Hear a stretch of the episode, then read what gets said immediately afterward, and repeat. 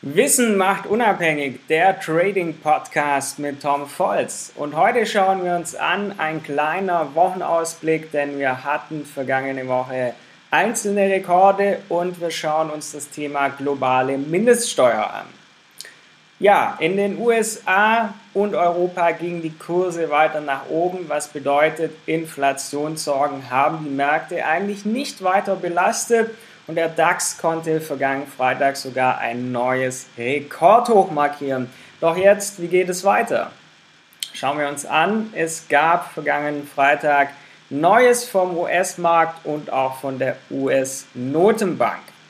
Die US-Arbeitsmarktdaten, die vergangenen Freitag veröffentlicht wurden, fielen nicht so stark wie erwartet aus. Da hatte man sich wesentlich mehr erhofft.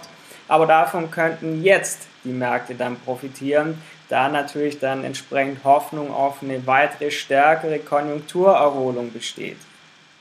Neues gab es, wie gesagt, aber auch von der US-Notenbank. Unternehmensanleihen und ETFs auf Unternehmensanleihen, welche in der Corona-Phase erworben wurden, sollen bis Jahresende wieder verkauft werden. Deren Verkäufe sollen demnächst beginnen und bis Jahresende eben abgeschlossen sein. Allerdings haben die ein sehr geringes Volumen, wenn man im Gegenzug sieht, dass die gar nicht so wichtig sind, wenn man dagegen wertet, dass man, dass die US-Notenbank pro Monat 120 Milliarden US-Dollar für den Kauf von Staatsanleihen und Hypothekenpapieren aufwendet. Dann das Thema globale Mindeststeuer, das geistert immer wieder durch die Gegend. Und hier waren die G7-Staaten aktiv. Und so soll es zukünftig eine globale Mindeststeuer von 15%, also mindestens 15% Steuersatz für multinationale Konzerne geben.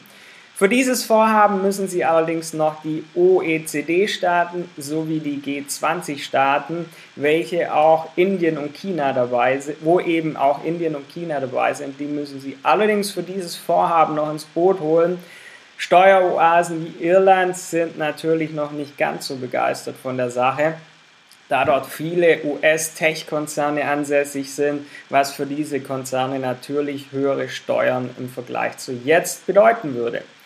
Zukünftiges Ziel der Politik in diesem Bereich ist ganz klar, es soll nicht mehr der Standort eines Unternehmens entscheidend sein, sondern wo man seine Umsätze erzielt. Von daher könnte, wenn das so kommt, auch deutsche Firmen entsprechend betreffen. Jetzt aber war viel Vergangenheit und was vergangene Woche passiert ist. Jetzt schauen wir uns an, was kommt eigentlich diese Woche auf uns zu.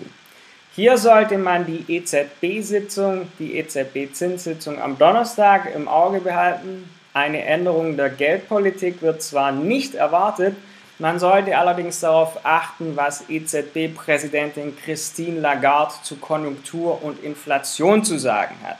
Zusätzlich werden auch wichtige Wirtschaftsdaten aus den USA ebenfalls am Donnerstag veröffentlicht. Von daher Augen auf am Donnerstag. Ansonsten könnte es eher eine ruhigere Woche werden.